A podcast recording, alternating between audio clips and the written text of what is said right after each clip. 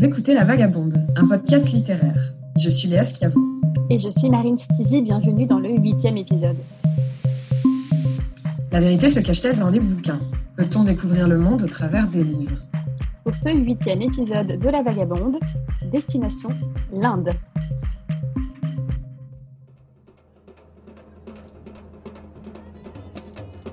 Aujourd'hui, difficile d'imaginer le monde au-delà des quatre murs de notre appartement. Il nous était aussi difficile euh, d'attendre ce qu'on appelle le déconfinement pour enregistrer cet épisode prévu et préparé depuis des semaines. Il devait être enregistré à l'occasion du Salon du Livre, annulé euh, comme le reste à cause de la pandémie, euh, et l'Inde devait être à l'honneur de cette édition 2020. Nous avons donc décidé d'enregistrer cet épisode à distance. C'est le premier réalisé dans ces conditions et nous espérons que ce sera le dernier. Oui, et euh, d'ailleurs, du coup, excusez-nous pour les conditions techniques. On espère que le résultat sera à la hauteur. On, fait le max. Mais euh, n'empêche qu'au vu euh, des, circonstances, il y a quand même quelque chose d'agréable, de, dépaysant à réaliser un épisode sur un pays aussi lointain, aussi complexe et, multiple que, l'Inde. ces semaines de, confinement, nous les avons donc passées un petit peu en partie avec ces autrices qui nous ont euh, donné un petit morceau de leur pays à contempler euh, et à découvrir. Et euh, aujourd'hui, plus que de coutume peut-être, les livres révèlent leur pouvoir, faire bouger les lignes de notre horizon, on en a bien besoin, nous raconter des histoires le soir, nous donner à penser et nous mettre à la place des autres, celles et ceux qui racontent, celles et ceux qui incarnent cet ailleurs. Oui, et d'ailleurs il s'agit du deuxième épisode que nous faisons autour du thème d'un pays. Le premier était sur l'Italie, euh, pays d'ailleurs que, nous connaissons et duquel nous sommes proches. Et cela nous a fait en fait nous apercevoir que l'appréhension d'un pays, de son ambiance, des personnes qui l'habitent, euh, est différente si on ne le connaît pas, si on ne l'a jamais visité. Pour ma part, euh, je ne connais pas l'Inde, toi non plus, Marine. On la connaît seulement à travers les livres que qu'on a pu lire, ce que nous en, ce que l'école nous en a dit, ce que nous en disent les médias. Et en fait, c'est tout à fait différent de découvrir de découvrir un pays juste à travers sa littérature. Et en fait, plus que de pallier à l'ignorance, je dirais presque que ça l'exacerbe, puisqu'en fait, ça donne envie d'investiguer, d'aller chercher plus loin, euh, d'aller carrément à la rencontre de celles et ceux qui en sont les porte-parole à travers les livres justement de, notre sélection, euh, qui sont des livres racontés par des femmes sur des histoires de femmes à des époques différentes. En fait, ça donne envie d'aller voir si ce qu'on nous raconte est vrai, si au-delà du romanesque, l'atmosphère que l'on a perçue euh, au contact de ces histoires est, bien réelle. Accessoirement, ça nous donne aussi envie de, prendre un avion là tout de suite euh, direction le Rajasthan, mais il paraît que, ce n'est pas possible en ce moment. non, restons chez nous. Restons chez nous. Euh, et donc, Marine, qu'avons-nous dans la Vagabook aujourd'hui? Alors, dans la Vagabook, nous avons deux hautes luttes d'Ambaï aux éditions Zulma. Nous avons aussi Quand je te frappe de Mina Kandasamy aux éditions Actes Sud. Nous avons La mangeuse de guêpes d'Anita Nair aux éditions Albin Michel. Et pour finir, euh, le livre Un atlas de l'impossible d'Anourada Roy aux éditions Actes Sud. Ambai est née en 1944 dans le Tamil Nadu. Elle grandit à Mumbai et étudie à l'université Jawaharlal Nehru à New Delhi. Aujourd'hui, elle est écrivaine, traductrice et universitaire spécialisée en Women's Studies euh, depuis 1998, elle dirige l'organisation Sparrow, qui est un centre d'archives et de mémoire des études sur les femmes installé à Mumbai. Son œuvre, euh, elle est peu connue internationalement, mais extrêmement reconnue en Inde. Euh, elle est écrite en tamoul. De haute lutte est le premier livre traduit en français et il a été publié en 2015 aux éditions Zulma. C'est un recueil de, nouvelles qui en comporte quatre, quatre euh, assez longues nouvelles. C'est un livre qui fait preuve euh, d'énormément d'audace, de courage aussi quelque part et d'une liberté de ton dans les sujets qu'il aborde. Ambaï parle de femmes qui travaillent, de femmes qui décident de quitter un mari qu'elles n'aiment plus, un mari violent, de femmes qui prennent en main leur vie et leur destin. Euh, les héroïnes d'Ambaï chantent, écrivent, lisent, pensent le monde. Elles peuvent boire de l'alcool entre amis quand leurs maris ne sont pas là. Euh, ce sont des femmes qui, toujours, remettent en question leurs conditions de vie.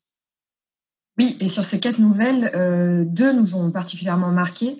Euh, non pas que les deux premières, donc qui s'appellent l'une le manuscrit et l'autre les ailes brisées, ne, valent pas la peine d'être lues, mais parce qu'elles parlent aussi de, sujets importants et très intéressants. Mais ce sont surtout les nouvelles de haute lutte et dans la forêt qui nous ont le plus émus. Et de haute lutte notamment raconte l'histoire d'une jeune fille qui possède depuis toute petite un vrai talent pour la musique. Elle s'appelle Sempakam et sa mère décide de l'envoyer étudier avec un maître.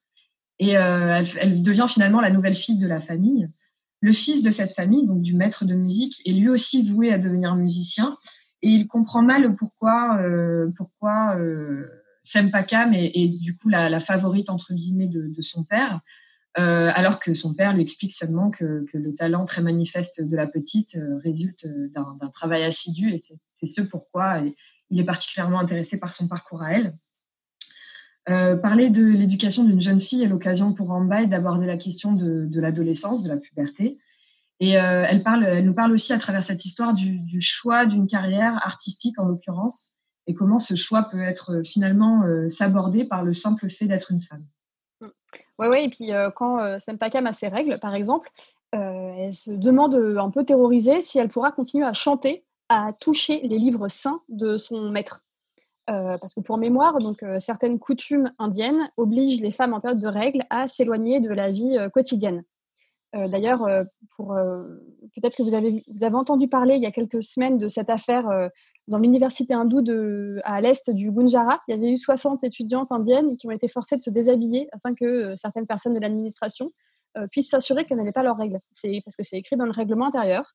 une femme qui a ses règles doit se mettre à l'écart de la cuisine et des lieux de culte c'est une protection hygiénique trouvée euh, quelque part aux alentours euh, de l'université qui aurait euh, initié cette bien sordide affaire. Oui, et c'est vrai que les, règles sont un vrai tabou en Inde. On se rappelle, enfin pas que en Inde hein, d'ailleurs, mais on se rappelle mm. surtout cette situation qui est décrite dans le documentaire Netflix qui s'appelle Les règles de notre liberté, qui est réalisé par l'américano-iranienne Raika Zaitabji et euh, on parlait d'ailleurs de ce documentaire euh, dans, notre épisode sur le corps et ça montre assez bien la, la, euh, la honte ou la méconnaissance qu'il peut y avoir autour des règles en Inde et ses conséquences dans la société. Mm, oui, c'est passionnant, regardez-le. Il a du temps en ce moment. oui. Et du coup, dans le cas de, justement de Sempakam, elle est donc tenaillée par l'inquiétude parce qu'elle s'imagine tout de suite qu'elle va plus pouvoir pratiquer la musique comme elle l'entend et son maître, euh, finalement, vient la rassurer en, se moquant un peu d'elle tendrement et lui dit euh, Bécasse, tout le monde peut et à n'importe quel moment chanter, jouer de la vina et toucher mes livres. Quel rapport y a-t-il entre tout ça et ce qui t'arrive? Il met de la distance en fait en, disant ça et il, a, il, voilà, il, la rassure quelque part. Et, euh, et c'est assez fort parce que ce que ça veut dire, c'est qu'une enfant qui n'a pas encore euh, conscience du, monde et de ses réalités a déjà d'une certaine, manière intégré les pressions sociales, les violences patriarcales et les exclusions euh, et injustices qui peuvent être liées à son sexe, tout simplement. Et finalement, de haute lutte, et c'est pour ça que, qu'elle a attiré notre attention, cette nouvelle, c'est parce qu'elle alterne euh, espoir et consternation. Parce que, espoir parce que le maître de musique, qui pourtant est de la vieille génération, traite ses élèves, filles comme garçons, avec euh, totale égalité. Et en fait, il est, tellement dédié à la musique que ce qui l'intéresse principalement, c'est euh, finalement le travail, le talent de ses élèves, indépendamment du, sexe auquel ils, appartiennent, du genre auquel ils appartiennent. Et finalement, c'est son propre fils qui, lui, va reproduire des codes moraux bien plus stricts de toutes ces coutumes et, euh, et, ces codes de ségrégation en fait entre les genres. Puisqu'en fait, en épousant Sempakam, puisqu'ils tombent évidemment amoureux, ils ont le même âge, euh, voilà, c'était bien obligatoire cette histoire. C'était couru d'avance. Euh, c'était couru d'avance, exactement. Il finit par, par l'éclipser totalement.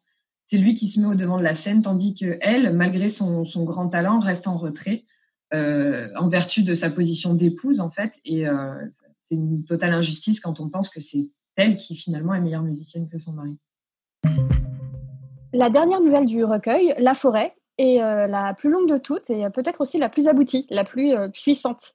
Ce n'est peut-être pas la plus euh, facile à lire, enfin moi j'ai trouvé, mais en tout cas à étudier, elle est très très intéressante. déjà, il y a un récit dans le récit. L'héroïne, donc, est une femme d'âge mûr avec une, une, très belle relation avec son mari euh, parce qu'en fait, elle, elle, s'en va de chez elle pour aller dans la forêt et, euh, Et lui, il la laisse partir, il l'appelle, il lui demande de rentrer, mais parce qu'elle lui manque en fait. Et il n'y a, pas de, a pas de pression, juste il, lui dit vraiment que qu'elle lui manque à la maison. Et, ce qui, et mine de rien, c'est pas rien en fait qu'un homme soit aussi attentionné. Ouais, attentionné et compréhensif avec sa femme. Voilà, compréhensif. Compréhensif, ouais, parce que mine de rien, il y a quand même il y, a, peu de liberté en fait de circulation hein, pour, pour, les femmes en Inde. Et donc elle s'en va seule s'installer dans la forêt. Et là-bas, elle écrit. elle entreprend la réécriture d'une des épopées mythologiques fondatrices de, de l'hindouisme, le Ramayana, euh, pour en faire le Sitayana. Donc en fait, Ramayana qui veut dire l'histoire de Rama et le Sitayana est l'histoire de Sita. Euh, Rama étant le dieu qui a enlevé au début de l'épopée la jeune Sita pour en faire son épouse. Dans l'histoire, il y a ensuite un démon qui vient enlever Sita et ensuite toute une expédition pour la sauver. Et en fait, quand, quand, ce sera terminé, quand ils l'auront sauvée, en gros, les gens vont carrément accuser euh, Sita d'adultère pendant sa captivité. Enfin bref, pour un, pour un peu vous situer le, euh, truc. Et en fait, l'entreprise d'Ambaï, ici, est donc de repenser l'épopée depuis un regard féminin, adoptant une forme de female gaze à cette histoire et suivant elle-même un, un, chemin un peu similaire à l'histoire. la réappropriation de ces mythologies, qui sont quand même la base d'une société, c'est hyper audacieux. parce que le Ramayana, autant que le Mahabharata, qui sont tous les deux des textes sacrés en Inde, sont très, très, très présents et, euh, et fondamentaux vraiment dans la société. Donc, le repenser, c'est un, une sacrée entreprise. Le remettre en question, c'est un, une, une, vraie prise de risque, en vrai. Oui, carrément. Et euh, c'est vrai que dans, euh, plus, plus généralement sur, sur l'ensemble du recueil, sur les, les, quatre nouvelles, il y a quelque chose de très réjouissant. là, je rebondis par rapport à ce que tu disais justement sur le Ramayana et le Mahabharata. Mm-hmm. C'est que Ambaï a semé énormément de références à l'art, euh, à la, culture euh, classique indienne, euh, qui nous plonge en fait carrément dans les histoires qu'elle raconte. Et elle nous plonge ainsi dans la culture indienne contemporaine. Parce qu'elle va nous parler de grande littérature indienne par exemple dans, le, dans, la, dans la nouvelle Le Manuscrit, elle nous parle de musique classique, de danse, de mythologie. Et comme tu le disais, toutes ces bases fondatrices, qui, toutes ces bases qui sont en fait fondatrices à la culture contemporaine indienne, et euh, voilà, les histoires se construisent autour de ça. Et c'est euh, hyper intéressant et très, euh, très didactique en fait finalement.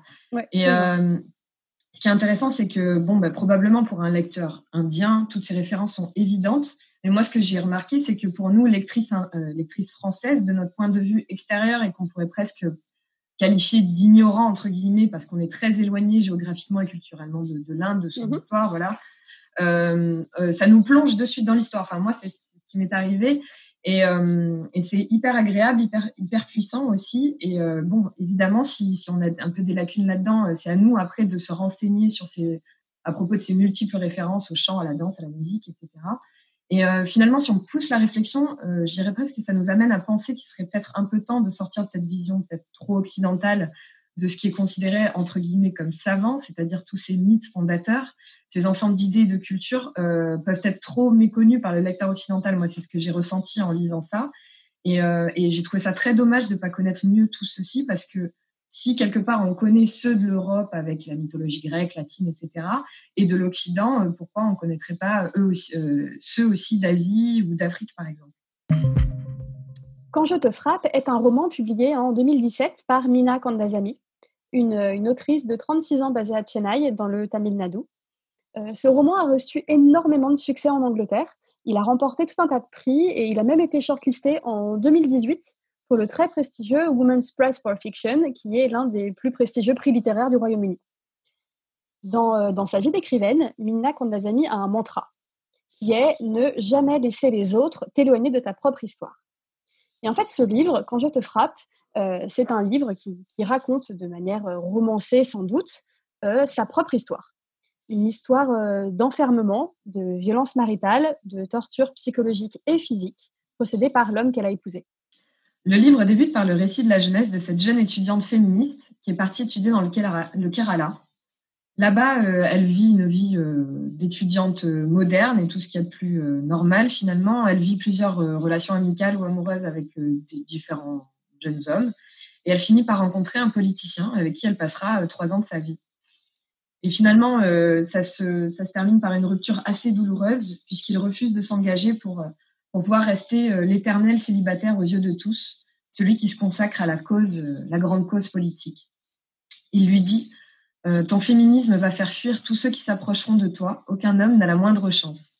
Il faut donc comprendre là qu'une femme trop forte qui sait ce qu'elle veut fera fuir tous les hommes comme lui.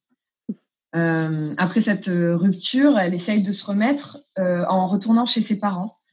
Et c'est dans cet état qu'elle rencontre finalement celui qui deviendra son mari, qui est donc un prof d'université, militant communiste, excessivement intolérant et encore plus intolérant quand il s'agit de sa compagne. Mais de ça, en fait, elle s'en aperçoit bien plus tard. on remarque qu'ils se retrouvent surtout autour de leurs convictions politiques communes, plus que sur un lien d'amour. Le mariage arrive comme ça, un peu comme une logique, euh, une logique à leur, euh, à, leur, euh, à leur relation, mais pas vraiment comme une relation amoureuse passionnée. et surtout, petit à petit, un chantage affectif et malsain va, faire qu'il va, lui, va contrôler toute sa vie à elle et, et ses relations à elle. Voilà. En fait, on assiste totalement impuissante à l'élaboration et à l'exécution, point par point, d'un assujettissement minutieux de la femme par l'homme. Ici, en fait, donc, euh, il limite ses communications, lui demande de fermer son compte Facebook jusqu'à supprimer intégralement tout le contenu de sa boîte mail, en modifier le mot de passe pour qu'elle n'ait plus du tout accès à, à tous ces outils de communication, en gros. Oui, tout ça, en fait, c'est, enfin, ça, ça s'associe aussi au fait qu'il lui a demandé d'emménager dans sa ville à lui, qui est donc une ville euh, qu'elle ne connaît absolument pas, une ville dans laquelle elle n'a pas d'amis, pas de relations, elle n'en parle même pas la langue, donc elle ne peut pas vraiment y travailler. Donc ça, c'était la première étape d'isolement. Euh, et ensuite, la couper de tous les moyens de communication est encore plus vicieux, du coup, euh, sachant qu'elle est dans cette, ville totalement isolée. Et on remarque que c'est une stratégie, en fait. Et cette stratégie va la reproduire tout au long du livre à des niveaux d'intensité toujours, toujours plus forts. Euh, pour l'isoler, la couper du monde extérieur et saper toutes ces tentatives de fuite, en fait, qu'elles soient virtuelles via les mails ou même réelles quand elle veut, euh, mhm. par exemple, trouver du travail et qui, ne l'encourage pas du tout, c'est le moins qu'on puisse dire.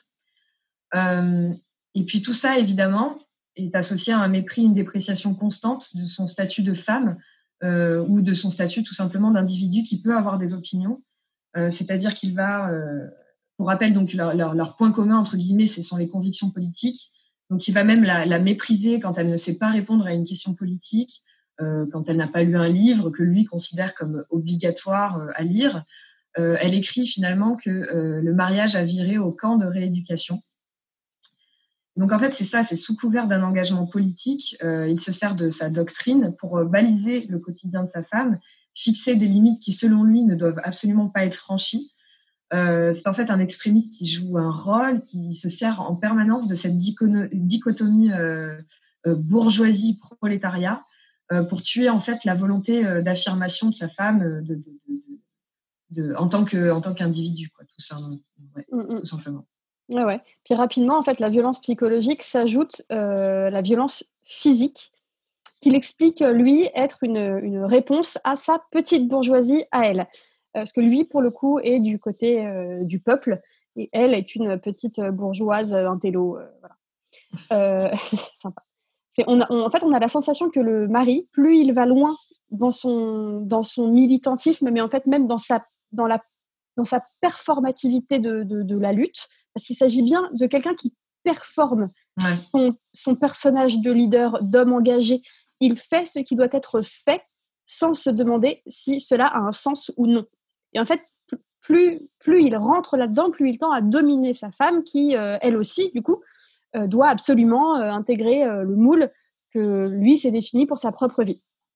Donc après, forcément, toute la question, c'est comment en est-elle arrivée là? Comment, en gros, mais elle se le pose à elle-même. Enfin, comment est-ce qu'une jeune fille aussi brillante, qui a fait des études féministes engagées et radicales, euh, a pu euh, devenir en si peu de temps, parce qu'en fait, euh, il y a un laps de temps qui est ridicule en fait dans ce livre. Il est question de trois mois en fait entre le moment du mariage, ouais, trois quatre mois, c'est très très court. Donc, qu'est-ce qui s'est passé? Voilà, pour qu'en si peu de temps, elle devienne en fait une femme battue. en fait, elle, elle, répond, enfin, elle l'explique en disant que c'est sans doute parce qu'en fait, l'ascension fut lente et minutieuse. Il y a eu des étapes. Et aussi parce que, bon, ça c'est elle qui le dit, moi je ne me permettrai pas de remettre euh, ceci en question. Euh, aussi terrible que cela puisse sembler, on, euh, on s'habitue à tout, ce qu'elle dit. ces mots sont plus, enfin, plus l'étrange devient familier, plus le familier paraît étrange. C'est ainsi qu'une féministe autrefois radicale devient une femme battue. En observant sans rien faire, en vivant la chose sans comprendre, en prenant des notes sans juger. Oui. Et euh, à préciser également que son, isolement euh, participe aussi de, forcément de, sa détresse. Euh, les, personnes avec qui elle peut discuter en dehors de son mari sont seulement ses parents, qui en fait, au lieu de lui apporter leur soutien, la culpabilisent même carrément en lui disant que c'est probablement de sa faute si les choses ne se déroulent pas comme elles devraient. à savoir que le divorce reste toujours une honte. Donc on a toujours ce, euh, cette, conscience-là en filigrane dans, son récit, c'est qu'elle sait que le divorce est une option, euh, et l'option, la, pire option qui puisse être en fait euh, dans, la honte qu'il comporte. Et alors, les, parents paraissent à peu près modernes dans le sens où ils la laissent partir de faire des études, mais non sans la culpabiliser tout au long de, ses choix. et pour au final, il lui, lui tout simplement une injonction au silence. Euh, c'est ce que l'on impose depuis des siècles aux femmes en toutes, circonstances, et eux le font aussi face à leur fille qui, se plaint de sa situation. Euh, et elle dit elle-même rester silencieuse, c'est censurer toute conversation et gommer toute individualité. Et finalement, comme elle est réduite au silence, elle décide d'adopter cette stratégie euh, aussi face à lui. Et c'est en adoptant cette attitude qu'une barrière est franchie en fait à un moment donné. Bah oui, parce qu'en fait, euh, face à ce silence que tu décris, Léa, en fait, son mari réagit avec euh, énormément de rage. Et en fait, là, on arrive jusqu'au viol conjugal, euh, qui n'est en passant pas criminalisé en Inde. la description, elle en est horrible. je la cite je, découvre qu'aucun cri n'est assez puissant pour faire, pour faire cesser un mari. Celui qui viole n'est pas un étranger qui prend, qui prend ensuite la fuite, c'est l'homme qui se réveille à mes côtés. Autrement dit, euh, le, viol conjugal force la femme à voir son bourreau chaque matin de sa vie et tend euh, évidemment à rendre le viol normal, à faire euh, culpabiliser la femme de ne pas respecter son rôle et dans ce cas précis, à punir, la femme, entre autres, de ses relations antérieures. en fait, il y a beaucoup de choses très dures dans ce livre. Il y a, il y a la violence qui est terrible. Il y a aussi, tu le mentionnais tout à l'heure, la solitude. Quand elle se sent en danger, quand elle cherche du secours, elle est incroyablement seule. Euh, lui, la coupe de tout le monde. Devant ses amis, il se fait passer pour un homme mal nourri. Devant ses amis à elle, il se plaint d'être maltraité. Donc devant ses parents à elle, elle est indocile. En fait, il se place en victime devant le monde, alors que l'intimité, du coup, elle, nous la raconte, c'est d'une violence, mais il, la, il, la, frappe, il la viole, il la menace, il en vient à la menacer de la scalper quand même on est sur des degrés de violence qui sont, euh, qui sont de l'ordre de l'indicible. Enfin, voilà. Et, euh, et, en fait, elle, met alors tout à coup en lien sa propre situation avec celle de, des, femmes en manière, de manière générale dans son pays. Euh, on est en effet face à une nation qui a pendant de très nombreuses années immolé par le feu les veuves parce que gênantes. On appelait ça le sati. C'était une crémation publique d'une veuve sur le bûcher funéraire de son mari. Euh, une pratique interdite en Inde depuis, euh, depuis 170 ans. On on est quand même pas très loin du traitement des femmes euh, savantes et âgées dites sorcières au Moyen Âge en Occident. mais Mina Kandasamy ouvre aussi sur une situation tout à fait contemporaine, celle atroce de la crémation des épouses. Mais aujourd'hui, hein, ça se passe encore. Je cite parce que les femmes n'enfantaient pas de garçons ou parce qu'elles refusaient de faire l'amour avec leur mari tous les soirs. Elle dit que toutes les 90 minutes en Inde, une épouse est brûlée et que la police ferme euh, totalement les yeux sur ces horreurs. Ouais, c'est euh, terrible et euh, et ouais, tout à fait. Et effectivement, alors si si ce livre est là, c'est qu'elle a réussi à fuir. C'est donc la note d'espoir, puisque si elle peut raconter cette histoire, c'est qu'elle a réussi à s'extirper de cette situation.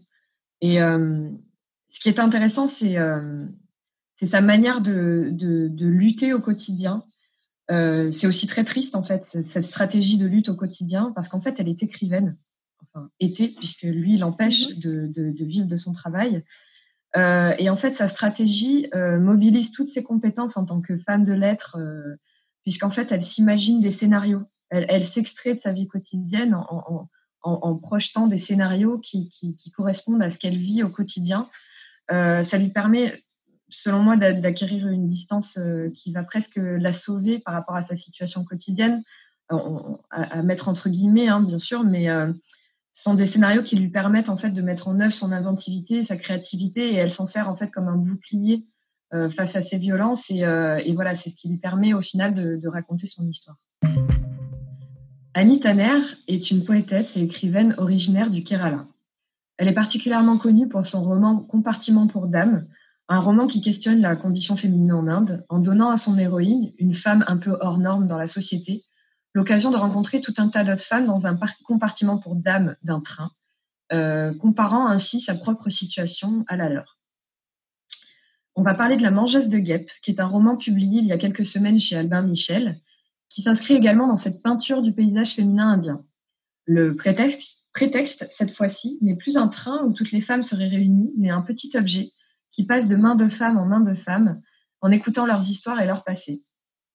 Euh, ce petit objet, c'est un petit bout de doigt, un petit os qui appartenait jadis à Sri Lakshmi, une écrivaine qui s'est donné la mort quelques 30 ans auparavant et dont un amant, désireux de garder quelque chose d'elle, a attrapé ce petit, bout d'os euh, avant sa crémation et euh, empêchant ainsi son âme de s'envoler euh, complètement et la privant d'un repos éternel. Euh, enfermé dans une boîte pendant des décennies, ce petit bout d'os finit par réapparaître dans un placard d'hôtel. Et c'est ainsi que débute ce voyage au travers des histoires de toutes les femmes des alentours. Alors, La mangeuse de guêpe est un roman très facile à lire, qui peut sembler parfois un peu léger dans, l'écriture, en tout cas par rapport aux autres qu'on a eu l'occasion de lire dans cette sélection, qui est un peu plus frivole dans la manière qu'il a d'aborder certains sujets il est souvent question de, voilà, il y a des, sentiments, de relations, d'apparence. Il y a une héroïne qui vit un moment hyper important de sa vie quand elle croise la femme de l'homme dont elle est la maîtresse dans un salon d'esthétique. Enfin, voilà, il y, a, il y, a, un aspect un peu comme ça, très roman pour ado. Euh, moi, personnellement, j'ai trouvé euh, l'histoire du petit bout d'os un peu tiré par les cheveux. C'est pas très crédible, disons. Mais bon, bref. En fait, on passe un peu au-dessus de tout ça, euh, car le roman aborde quand même des problématiques extrêmement intéressantes, voire des questions très, très importantes, euh, comme les attaques à l'acide ou le viol des enfants, euh, qui euh, ont vraiment un très grand mérite à exister et à apparaître dans cette, dans cette idée de portrait des femmes indiennes menée par le roman. Oui, et Pardon, je te coupe, mais c'est vrai que ça, donne vraiment une image de, de, plein d'itinéraires différents à une époque donnée dans l'Inde, ce qui est très intéressant voilà, les différentes classes sociales, différents, absolument, euh, absolument. différents backgrounds, etc. Donc ça, c'était ça, c'était sympa. Bah carrément. Et puis en fait, euh, moi, il y a aussi quelque chose qui me qui, m'a marqué, c'est que c'est aussi une manière de voyager de religion en religion. Oui. Euh, il y a pas longtemps, j'ai lu le livre de, de, Pasolini sur son voyage en Inde, qui s'appelle L'odeur de l'Inde. Et euh, en fait, il écrit qu'il eût été tout à fait impossible de tenter d'établir une définition ou un résumé des religions en Inde, car c'est une question très complexe qui mêle l'hindouisme, l'islam, le christianisme ou le sikhisme. Anita Nair, en fait, elle tente d'établir un petit diaporama, guillemets, mhm. petit, mais bon, euh, de cette complexe question. Euh, les personnages dont elle tire le portrait ont un rapport tous plus ou moins d'ailleurs tendu avec la religion. souvent, ils la rejettent. D'ailleurs, c'est aussi intéressant à noter. Mais voilà, elle, elle fait parler plusieurs communautés. Et, ça, c'est très intéressant. Et dans tous les cas, en fait, euh, la, mangeuse de guêpes possède cette grande qualité de multiplicité des points de vue sur la condition féminine et dans la recherche qui était aussi euh, la nôtre à travers cet épisode, euh, à savoir tenter d'en savoir un petit peu le plus possible, comprendre au maximum les différentes manières de vivre dans un pays aussi multiple. Et donc lire ce roman en ça était, était hyper intéressant. Anoura Daroy est une romancière, journaliste et éditrice née en 1967 à Calcutta. C'est dans cette même ville très caractéristique de l'Inde qu'elle a fait ses études avant de les continuer à Cambridge, en Angleterre. En France, ses romans sont tous publiés chez Actes Sud. Euh, celui dont nous avons eu envie de parler aujourd'hui s'appelle donc Un atlas de l'impossible. Il est sorti en avril 2011 et il vient tout juste de paraître en poche chez Babel. Précisons aussi que chez Actes Sud euh, est publié son tout nouveau roman. Euh, il a été publié le mois dernier. C'est un roman qui porte le très joli nom de Toutes ces vies jamais vécues. Mais revenons à l'Atlas de l'impossible, qui est en fait une fresque familiale qui se déroule sur plusieurs années. Alors, l'Atlas de l'impossible est en fait un livre assez différent des trois précédents. Euh, la condition féminine n'est pas, pas ici vraiment le, le, centre du livre. Il en est question, euh, mais c'est pas du tout le sujet principal. Pour nous, le sujet principal, c'est vraiment l'histoire d'une famille et l'histoire d'une maison. Euh, le roman, le, roman est découpé en, trois grandes parties, euh, toutes à plus ou moins 15, enfin 10-15 ans d'intervalle, à la manière d'un Gabriel Marcia Marquez. Ceux qui ont déjà lu Cent ans de solitude et qui se sont un peu perdus dans les noms des protagonistes verront de quoi je parle. Euh, mais euh, Anuradhara, il fait des, personnages enfants dans la première partie, les adultes de la deuxième et les sages aux cheveux blancs de la troisième. Euh, elle traite de beaucoup de sujets dans ce livre. Il y a, parle de caste, de mariage, de religion. c'est une réelle photographie de l'Inde d'un temps révolu. Il retrace des grandes périodes du pays aussi, de la colonisation britannique, bien sûr, à l'indépendance et à la partition qui mène à la création du Pakistan. Oui, et euh, alors on va essayer de, résumer l'histoire, mais effectivement, comme c'est une fresque familiale qui s'étend sur des, sur des décennies, c'est un peu compliqué d'en résumer euh, le propos en seulement trois lignes. Mais en gros, euh, ça débute fin 19e, début du 20e siècle. Une famille quitte Calcutta pour s'installer dans un coin très reculé de l'Inde. c'est Amulya, donc le chef de famille, qui en a décidé ainsi, qui voit dans cette nouvelle, dans cette nouvelle région très reculée des opportunités commerciales suite notamment à la, à la, à la colonisation euh, de, de, de, la, de l'Empire britannique euh, en Inde. Mhm. Euh, il fait ça donc contre l'avis de sa femme qui s'appelle Kanambala. Il prend donc cette décision, il embarque sa femme et ses deux fils dans, dans, dans cette, euh, dans cet aménagement dans une nouvelle maison, voilà, qui va être le théâtre en fait de, de, de toute, de toute la saga quasiment. Euh, Kanambala, euh, suite à ça, euh, en fait, sombre dans une solitude toujours plus grande, euh, jusqu'à glisser en fait dans la dépression. elle est perçue comme une forme de, folie de la part de la famille. et donc la dépression de Kanambala pousse son mari en fait à la séquestrer dans la maison familiale. Elle n'aura donc plus de contact avec l'extérieur, qui était déjà très rare à la base, à partir de ce moment-là. Et pendant ce temps-là, euh, bah, il y a ses fils qui grandissent, qui se marient. Euh, son plus jeune fils lui donne une petite fille, s'appelle Bakoul. Euh, son mari, qui est patron d'usine, est appelé par un de ses ouvriers un soir et en fait, une femme de sa communauté a eu un enfant qu'elle ne peut pas garder. Amoulia, donc le, père de famille, place l'enfant en, orphelinat tout en promettant, en promettant d'assurer financièrement son éducation. Et c'est cet enfant qui va être le personnage un peu principal de la saga familiale, qui prendra un tournant drastique à la mort, euh, à la mort du patriarche. Euh, Bakul, la, petite fille, grandira donc en fait avec Makunda, qui est l'orphelin revenu à la maison familiale. Et la relation Makunda, j'ai dit quoi? Mukunda. Pardon. non, non. Donc la relation en fait entre Bakul et Mukunda devient un peu le pivot de, tout le roman. mais donc Bakul est un personnage féminin qui ressort un peu de toutes les histoires dont on a parlé. C'est un personnage très libre, euh, malgré la période dans laquelle elle évolue, les années 50-60. Euh, elle a grandi sans mère, parce que sa mère est morte lors, de son accouchement, euh, et, son père, archéologue, n'était que très peu présent lors de son enfance. Elle a un peu grandi en étant livrée à elle-même, Mukunda comme partenaire de jeu. Et en fait, de cette enfance, elle tira une grande liberté dans ses possibilités de vie et dans les choix qu'elle fera adulte. Oui, et du coup, voilà, comme je disais, on ne peut pas tout dévoiler. On, peut, on va vous laisser découvrir par vous-même cette, cette mm. jolie histoire. Euh, ce qui est intéressant aussi, mais comme ça l'est pour toutes ces fresques, justement, qui, qui s'ancrent dans l'histoire d'un pays, c'est que hum, la saga est ponctuée par des moments de l'histoire indienne, donc nous donne euh, des, des, des, disons, un insight très, très intérieur de, de, de ce qu'a pu être la période coloniale de l'Empire britannique ou de la période qui a pu suivre euh, l'indépendance de l'Inde en 1947. Euh, c'est aussi à travers la vie de, Mukunda adulte qu'on découvre euh, cette période sombre qui fait suite à l'indépendance. Euh, c'est la partition entre hindous et musulmans qui aboutit ensuite à la scission du pays entre l'Inde et du coup le, ce qui deviendra le Pakistan. Et en fait, ces grands moments de l'histoire ont leur influence sur les itinéraires et les choix des personnages. Et c'est ça aussi qui est très fort à découvrir. L'Inde est un pays extrêmement différent du nôtre qui est régi par des règles dont nous ignorons tout. Nous ne maîtrisons pas les codes et pas non plus l'histoire.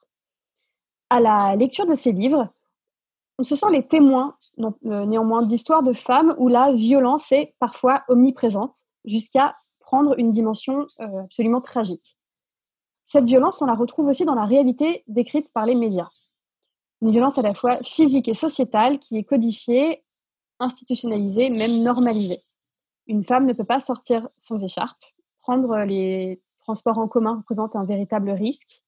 Avoir des relations avant le mariage est un péché qui met la honte sur toute la famille.